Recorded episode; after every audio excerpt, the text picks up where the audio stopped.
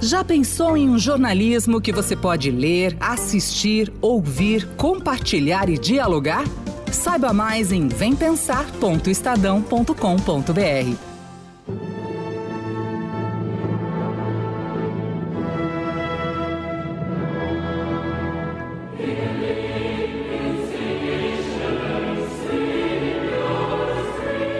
pandemic has shown the enormous fragility of the world, uh, not only in relation to the COVID. I mean, we have fragilities in relation to climate change, to the lawlessness in cyberspace. Esse é Antônio Guterres, secretário-geral da Organização das Nações Unidas. A ONU completou 75 anos no meio de um dos maiores desafios da humanidade, o enfrentamento da pandemia do novo coronavírus. Foi através da Carta de São Francisco, assinada em 26 de junho de 1945, em um mundo pós-Holocausto, que as nações criaram o órgão. Approval of the Charter of the United Nations. O objetivo era impedir que os horrores da Segunda Guerra Mundial voltassem a ocorrer. Criada por 51 países, a organização conta hoje com 193 membros. O único órgão da ONU com poder decisório é o Conselho de Segurança, que pode determinar embargos a países e até mesmo autorizar intervenção armada. Ele é formado por 15 membros, sendo 10 não permanentes e 5 permanentes, que possuem direito a veto: Estados Unidos, China, Rússia, Reino Unido e França. O Brasil sonha em fazer parte deste grupo seleto.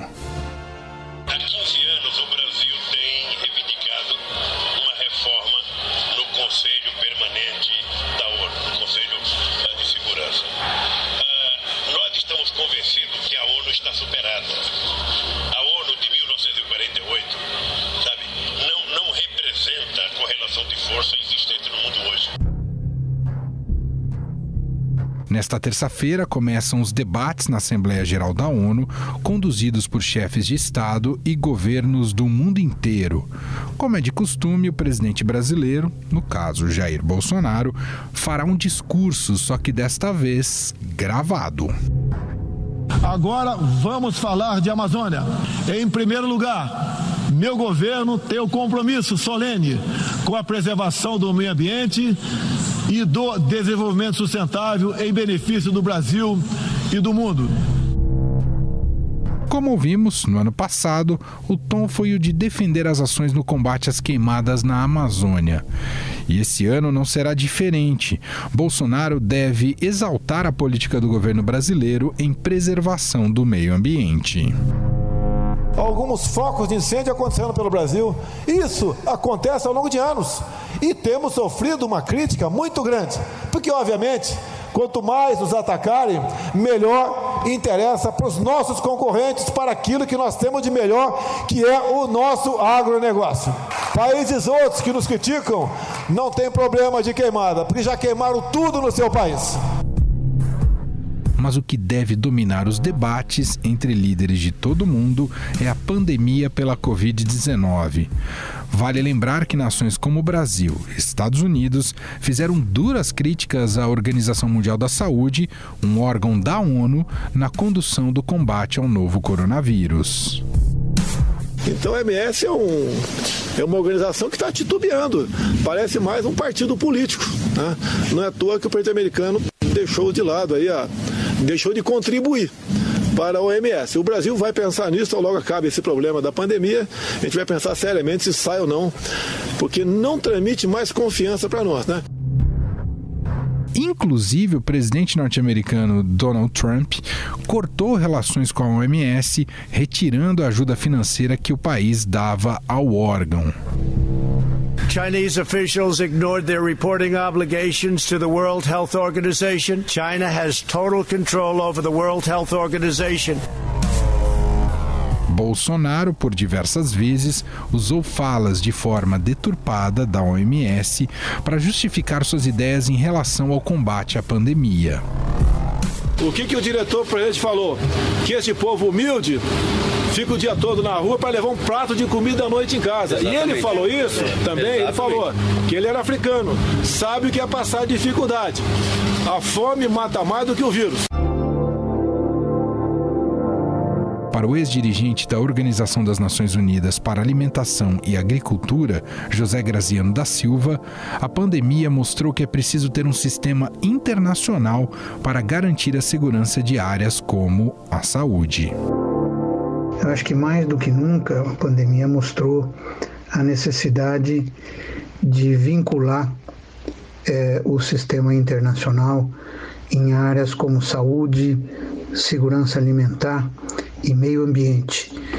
Acho que esses três pontos são pontos hoje de comum acordo, inclusive é, há vários documentos recentes do é, World Economic Forum enaltecendo essa é, necessidade de uma aproximação distinta dessas áreas que lidam com alimentação, saúde é, e meio ambiente. O ex-dirigente da FAO defende que a ONU tem uma ação mais efetiva ao impor condições aos países. Essas instituições todas, na verdade, apenas recomendam ações que são adotadas pelos Estados-membros ou não, de acordo com o seu critério e conveniência. É, essa autonomia que tem os Estados-membros em adotar essas ações né, é, é que complica a situação. É, FAO, por exemplo, batalha para acabar com a fome. Tem um princípio de todo mundo tem direito a uma alimentação saudável, mas não há como obrigar os estados a cumprir esse mandato. Por causa da atual situação, essa será a primeira vez em que a Assembleia Geral da ONU ocorrerá virtualmente. De acordo com a programação, a Assembleia começará respeitando um minuto de silêncio e orações pelas vítimas da Covid-19. E para falar sobre esses 75 anos da ONU e o atual momento dela, eu converso agora com o repórter do Estadão, Paulo Beraldo.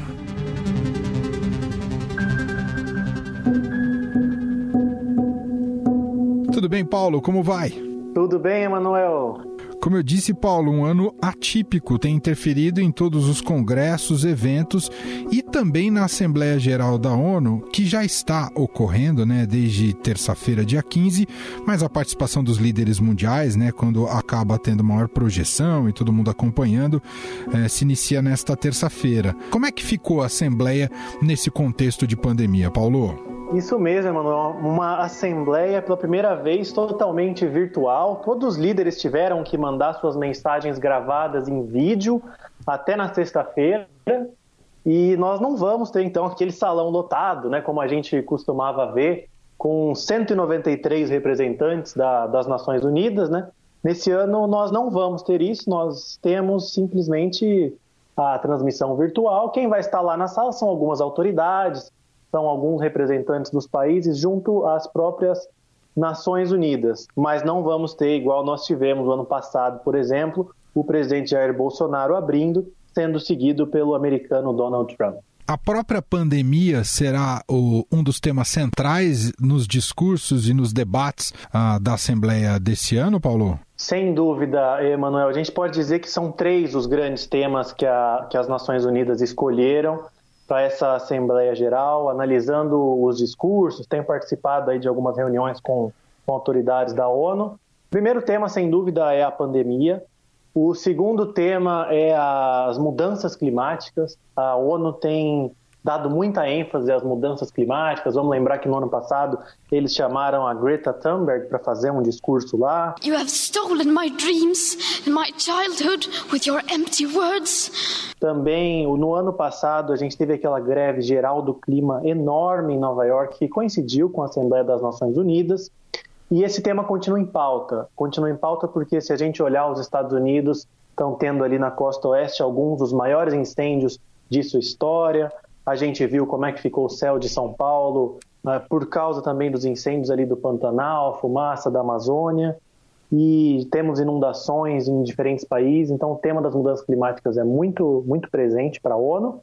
E, por fim, é a questão do multilateralismo. Né? A ONU quer estimular os países a cooperarem, esse que é um dos seus objetivos desde sua fundação, lá em 45, e que agora está sendo um pouco criticado por causa dos discursos nacionalistas, né? Cada país quer agir da sua maneira e a ONU quer chamar os países à unidade, a agir juntos, porque nesse tema da Covid, em vários outros, como das mudanças climáticas, eles entendem que um país sozinho não vai conseguir resolver. Paulo, quando você apresenta esses três temas, logo eh, eu joguei um espelho aqui para o nosso país e vi que a imagem refletida no, nesse espelho não é das melhores. Não temos números bons em relação à pandemia e como lidamos com ela aqui no Brasil. A questão das mudanças climáticas, acho que está evidente o papel, o retrocesso que temos no Brasil em relação à preservação do meio ambiente por aqui, das nossas florestas. Há alguma chance do presidente Jair Bolsonaro, em seu discurso, reverter um pouco essa imagem disforme? Olha, Emanuel, essa foi uma grande discussão também ano passado, né? Havia muita expectativa em como seria o discurso. Porque o discurso do Brasil nas Nações Unidas, ele sempre mantém uma tradição, né? O Brasil é respeitadíssimo nessa questão do multilateralismo, foi um dos países que fundaram a ONU, era um líder no desenvolvimento sustentável. Vamos lembrar que a gente teve aqui nos anos 90 a ECO 92, que foi um marco aí para os assuntos ambientais. E aí o Bolsonaro, ano passado, ele rompeu com isso. Ele fez um discurso bastante forte, um discurso desafiador, criticou países como Cuba, Venezuela, eh, fez uma crítica indireta ali também à França, falou a Amazônia é nossa sim, né, não, não é o pulmão do mundo como os países dizem.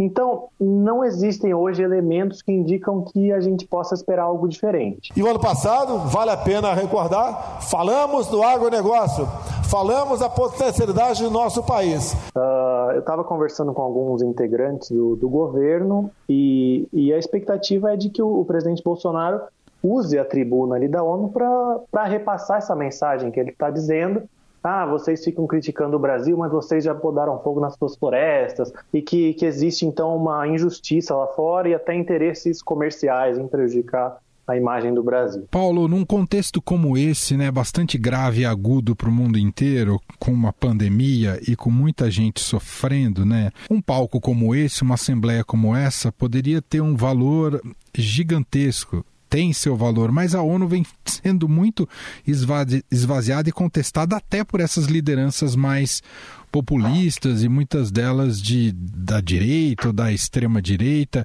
Como é que vai ficar esse papel da ONU em 2020? Vai conseguir, é, de alguma maneira, se recolocar como protagonista no mundo, Paulo? Olha, Emanuel, esse é o grande desafio que tem essa instituição aí pela frente. O, o secretário-geral o português Antônio Guterres disse essa semana que a Covid-19 é o significa o que significou 1945 para a ONU. Ou seja, lá naquela época da, da fundação, a ONU nasceu para impedir guerras mundiais como havia acontecido em 45 e também a Primeira Guerra, né? Como acabou em 45. E daí ele diz que agora a pandemia é esse novo chamado aí à unidade dos países. And unfortunately, this should lead to a lot of humility in world leaders and to unity and solidarity fighting the COVID. Uh, é muito difícil, Emanuel, muito difícil. São muitas as incertezas, porque realmente os países estão reforçando muito esse discurso nacionalista. A gente vê essa busca pela vacina, né, em que cada país quer fazer da sua forma, tentando. A gente está vendo muito egoísmo, né? E isso é uma coisa que não combina exatamente com, o que as Nações Unidas pregam. Fala-se muito de uma reforma na ONU, que também não acontece, é um tema que, que há muito está em pauta e não avança. O Brasil já pediu muitas vezes uma mudança no, no Conselho de Segurança, por exemplo a Índia pede, a Alemanha pede, Japão pede, África do Sul pede e isso não acontece. Vamos lembrar aqui que o Conselho de Segurança é o principal órgão da ONU, formado por cinco países, os chamados cinco membros permanentes: Estados Unidos, Rússia, Reino Unido, França e China. E a ideia é que se aumentasse esse número, né? E nunca, nunca aconteceu e, e não parece haver interesse das, dos cinco países para que isso aconteça. Também tem outra crítica que pode se fazer à ONU, que a Assembleia Geral é formada por seus 193 países e cada um tem um voto. É, isso parece natural, mas se a gente olhar a China com 1,4 bilhão de habitantes e a Índia com uma população muito parecida, tem o mesmo peso de um país, da, uma ilha do Pacífico com alguns milhares de habitantes. Então isso é uma coisa criticada também, porque muitas das votações, países acabam votando em bloco, países do sul, não chamados países mais pobres, acabam votando em bloco, isso trava discussões, enfim. É muito difícil o, o futuro da ONU, é muito difícil ela, ela continuar convencendo, mas aí aqui tem uma coisa interessante que eu gostaria de, de destacar para o pessoal que está nos ouvindo a ONU é muito mais do que essa assembleia que nós vamos ver ali. A ONU é formada por uma quantidade enorme de, de agências. Tem agências que cuidam de alimentação e agricultura, uma agência como a OMS, que cuida agora da resposta ao coronavírus, que vai determinar os protocolos para a distribuição de uma vacina. É formada, por exemplo, ó, se você está ouvindo esse podcast nosso aqui no seu celular, Existe uma Organização Mundial da Propriedade Intelectual, todos os produtos precisam ser aprovados lá, também é uma agência da ONU, e muitas outras coisas que a ONU está presente no nosso dia a dia. A gente pode falar das tropas de manutenção de paz, são mais de, de 100 mil tropas ao, ao redor do mundo, são cedidas pelos países. Então, apesar de todas as críticas, talvez esteja ruim com a ONU, mas seria muito pior sem a ONU. Porque que país poderia fazer uma tropa de, de manutenção de paz, por exemplo? A China vai ter legitimidade para resolver um conflito no, no Sudão? Ou os uhum. Estados Unidos vão mandar uma tropa para resolver um conflito no, no, sul da Bolívia? Não, não parece uma coisa que poderia ocorrer sem a legitimidade de um fórum internacional como é esse que a ONU permite, o diálogo entre os países, o espaço para que falem, se manifestem. Então, eu estava conversando com o, o Rubens Cooper, né, o diplomata brasileiro, ele chefiou uma dessas agências da ONU, a UNCTAD, que é responsável por promover o comércio e a economia nos países em desenvolvimento, e ele estava falando, se não existisse a ONU, ela teria que ser inventada. Precisa, o mundo precisa ter um fórum como esse, um local em que todos os países possam ter voz, possam discutir, possam ter representação. Paulo, você já esteve lá. Queria que você contasse como é que foi essa convivência mais direta dentro da ONU. Você fez o quê? Um curso lá? Foi isso, Paulo? É, tive sim, Emanuel. Foi no ano passado, foram quase quatro semanas lá dentro da, da instituição, durante a Assembleia Geral. Foi um curso para jornalistas é, de países em desenvolvimento eu era o único brasileiro lá. E aí tive a oportunidade de conviver com colegas da Indonésia, da Tunísia, Tailândia, que é muito, muito bacana. O que menos tem ali dentro da ONU é americano. Assim, você vê gente de, com, com, todas as roupas mais diferentes possíveis, idiomas diferentes. E outra coisa que é interessante que eu percebi lá, Emanuel, assim, é o tamanho do complexo da, das Nações Unidas. Né? O tempo todo a gente tem, tem discussões é, dos mais variados temas possíveis, é, comissões para abordar desde conflitos no Sudeste Asiático até a fome na África, uma doença viral que está surgindo em algum lugar. Então, é realmente é um, um, palco em que todas as discussões acontecem e tem muita participação da sociedade civil também. Isso que é uma coisa muito interessante. Uhum. É, é, muito ativo isso, é muito, muito possível. Tanto é, Manuel, que agora nós tivemos esses 75 anos da ONU, né, e a ONU fez uma campanha para ouvir as pessoas, né, que ONU você quer para o futuro. E aqui eu vou falar para você então um pouquinho é, dos temas que, que o pessoal disse que deveriam ser as prioridades. Teve mais de um milhão de respostas. Uau! Além... Exatamente, mais de um milhão. E as prioridades, então, que o pessoal respondeu é acesso a serviços básicos. Então, a ONU é uma instituição que deve ajudar as pessoas a ter acesso à saúde, à água, a saneamento básico e à educação. Depois, algumas prioridades para o futuro.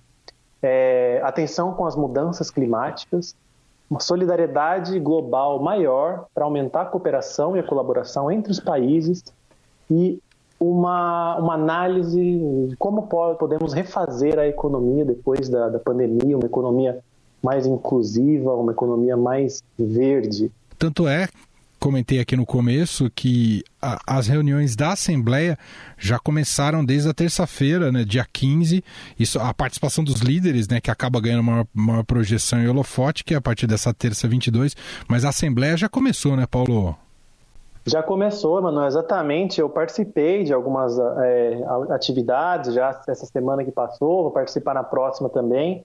Ela dura mais ou menos umas três semanas. Tem uma coisa interessante que eu queria dividir com, com os nossos ouvintes também. Uhum. A ONU criou em 2015 a Agenda 2030. É uma agenda que os países é, devem seguir, na verdade, é uma recomendação. Né? Nada que a ONU faz é obrigatório, a menos as coisas do Conselho de Segurança. É importante deixar isso claro. Inclusive, é isso que é com isso que se refuta o argumento de que a ONU quer impor alguma coisa para o país. Não, não quer impor nada. Ela recomenda e o Estado membro decide se aplica ou não.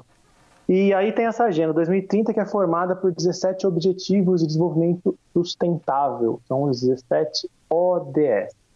E essa é uma agenda que, tem sido muito, muito enfatizada nas discussões da ONU. É uma agenda para promover a educação, os direitos humanos, a igualdade de gênero, o desenvolvimento econômico sustentável, o acesso à educação, saúde, água, saneamento básico, e ela é uma agenda que ela é formada para inspirar e ajudar os gestores públicos ao redor do mundo, e não só presidentes, não. Estamos falando aqui também de prefeitos, de governadores, de, da sociedade civil, que pode se inspirar nessa Agenda 2030 e trazer dali o que melhor tem para adaptar a sua realidade. Nós temos exemplos de vários países que têm adotado, têm avançado alguns desses ODS, Aqui eu posso citar o exemplo de, de Bangladesh, que é um país ali do Sudeste Asiático, tem uma pobreza muito grande, o governo é muito participativo nas discussões da ONU. Eu percebi isso ano passado, inclusive. Uhum. E, e, tem conseguido reduzir os índices de pobreza, tem elevado o índice de desenvolvimento humano através da ONU. Então a ONU ela também é um, um lugar em que os países que não teriam tanta vez no cenário internacional possam ter. E vamos lembrar aqui também, sem a ONU vale a lei do mais forte, né? E aqui cabe até para o nosso caso, né? O mais forte não vai ser o Brasil, vai ser a Rússia, vai ser a China, vai ser os Estados Unidos, talvez a Índia, mas não vai ser o Brasil, né? E uma frase que me chamou muito, muito atenção, todo mundo que passa por, por Nova York, todo mundo não, mas assim, quem quiser pode fazer um tour lá na ONU. Esse tour é uma visita guiada e aí alguém vai, vai acompanhar, enfim, contar várias coisas. Mas tem uma frase, um pedacinho nesse tour que é uma, uma coisa que me chamou muito a atenção. Hum. É uma frase de um dos primeiros secretários gerais da ONU, ela fica numa parede lá bem pertinho da sala da Assembleia Geral. E essa frase diz o seguinte: a ONU não foi criada para levar a humanidade ao céu, mas foi criada para não deixar a humanidade ir para o inferno.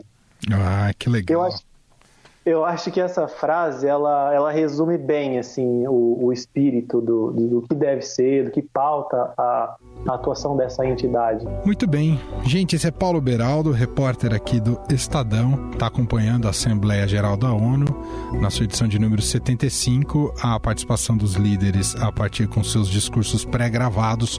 A partir dessa terça-feira vamos acompanhar e ver o que surge, inclusive sobre a participação brasileira.